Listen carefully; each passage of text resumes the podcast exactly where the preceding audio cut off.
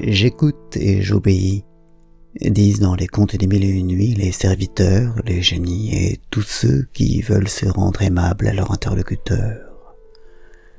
Les loups, quant à eux, observe Baptiste Morisot dans Manière d'être vivant, agissent autrement. Ils écoutent mais n'obéissent pas, ou plutôt obéissent et réagissent librement, différemment en tous les cas de ce qui était attendu. Ils marquent leur intérêt et leur attention à la parole qui leur est adressée, signifie qu'ils l'ont entendue,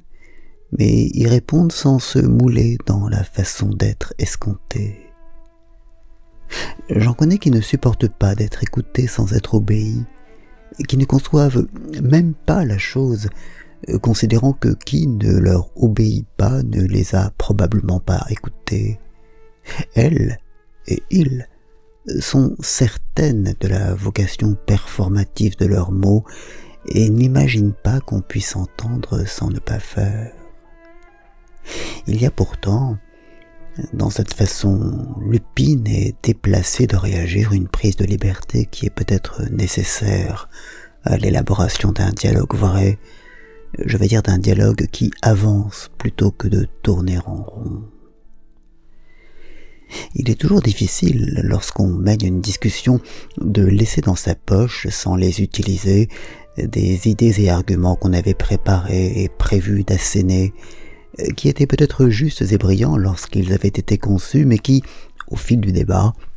perdent leur pertinence et leur actualité euh, parce qu'on est passé à autre chose et que ce n'est plus vraiment le sujet. Il est toujours pénible de les abandonner sur le chemin, de faire le deuil de ces observations subtiles dont on était si fier, mais qui sont désormais hors de propos. Et pourtant, la blessure de la vanité une fois cicatrisée, on se rend compte que c'est précisément dans l'acceptation du mouvement propre de la discussion, et donc dans l'abandon de nos arguments premiers, que le progrès de la réflexion et la qualité de l'échange résident. Celles et ceux qui refusent cette avancée et qui indéfiniment reviennent à leur argument de départ, se vantant même de cette invariabilité, ceux-là sont comme ces idolâtres que dénonçait Jaurès qui, par incompréhension de l'esprit du fleuve, s'enchaînent à la source au lieu d'en épouser le flux et de descendre vers la mer. Dialoguer comme aimer, comme marcher, comme vivre, c'est incessamment changer de position, aller de déséquilibre en déséquilibre, de découvertes en oubli, dans une dynamique toujours revivifiée,